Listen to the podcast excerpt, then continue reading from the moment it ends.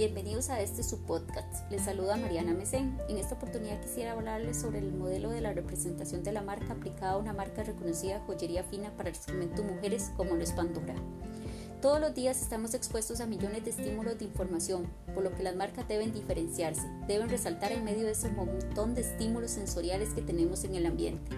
Y para ello deben tener en cuenta los cuatro momentos del modelo de la representación de la marca, los cuales les hablaré a lo largo de este podcast.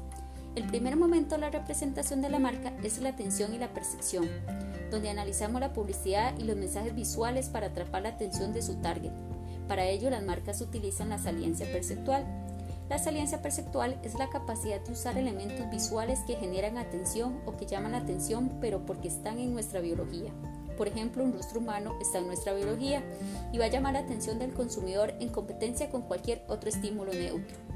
Hay una serie de estímulos que se denominan desde la neurociencia como rasgos de alto nivel, los cuales serán tratados en nuestros siguientes podcasts.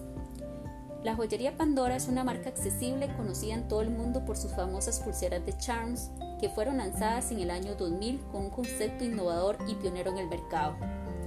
Su eslogan Momentos inolvidables logran transmitir esto ya que cada sentimiento, deseo, suceso o aspiración hay un pequeño complemento que ayuda a representarlo e incorporarlo a tu, propia joya que creas con el paso del tiempo.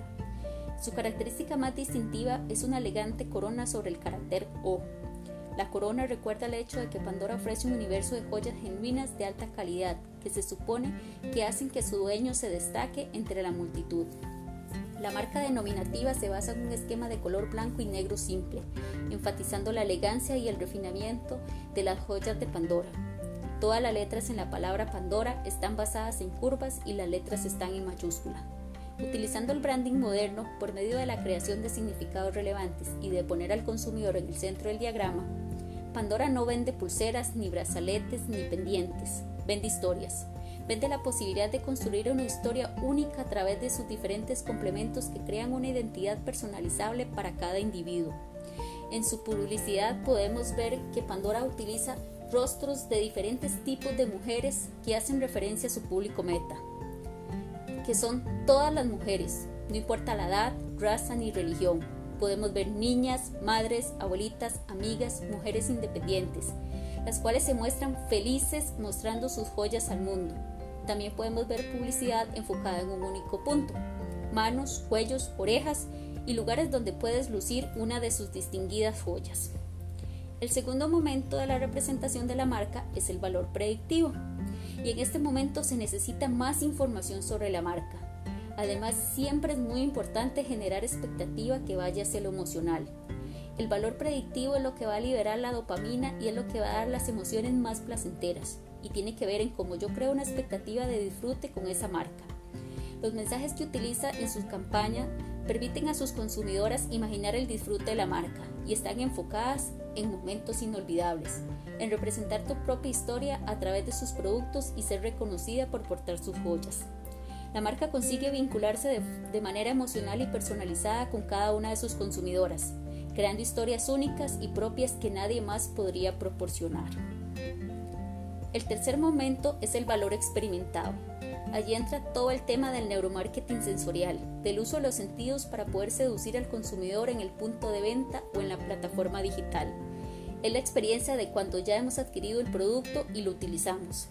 Al utilizar mi pulsera Pandora, la expectativa se cumple. Me brinda la posibilidad de crear mi propia historia. Me ofrece un complemento que ayuda a representarlo e incorporarlo con el paso del tiempo me permite el reconocimiento de las demás personas, así como poder compartir con familiares y amigos el significado de cada uno de los elementos que conforman la pulsera, pudiendo revivir los diferentes momentos que representan, así como los sentimientos que en su momento generaron. Me ofrece una experiencia desde la marca propia con sus joyas, pasando por su packaging a su excelente retail. Transmiten los mismos imaginarios de marca, reforzando su posicionamiento y significados. El cuarto momento tiene que ver con la lealtad de marca, con el recuerdo de marca y con transferir esa información a largo plazo. Patora logra posicionarse en el top of mind al ser una marca reconocida de joyería de lujo. Es fácil recordar su logo, el cual parece representar un anillo con su corona sobre la letra O. Además, la pulsera llama la atención de las demás personas. por lo que nos permite contar nuestra historia a través de los charms, posicionando la marca en nosotros, con una publicidad de boca en boca. Cada vez que salgo de viaje tengo presente el adquirir un producto para ir creando mi historia. Cada persona tiene una historia que contar y una marca que llevar. Espero que la información les sea de su agrado y utilidad. Nos escuchamos en la próxima edición. Saludos.